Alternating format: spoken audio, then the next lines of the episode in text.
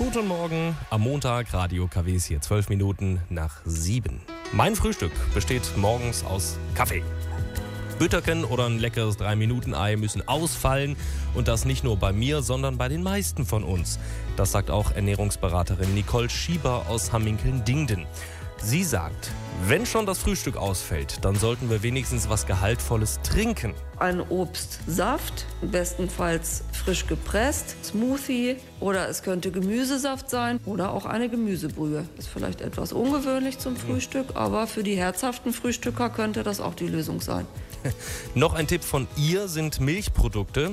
Die sollen wohl lange satt halten, Energie liefern und morgens schnell gehen. Milch-Bananenshake oder ein Milchshake mit Tiefkühlbeeren ist ja auch eine leckere und schnelle Sache. Oder der ganz herkömmliche Kakao, kalt oder warm getrunken. Ist alles in Ordnung, ist schnell zu sich genommen, schnell zubereitet und man geht eben nicht nüchtern aus dem Haus.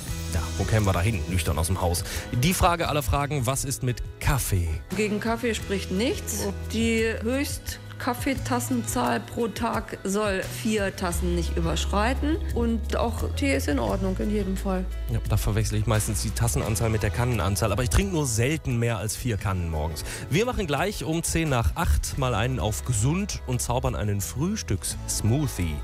Und Sie schicken mir einfach mal eine WhatsApp-Sprachnachricht ins Studio und erzählen mir, was Sie morgens so trinken und warum. Ich bin Lucian Dietz, hier ist Radio KW. Hallo.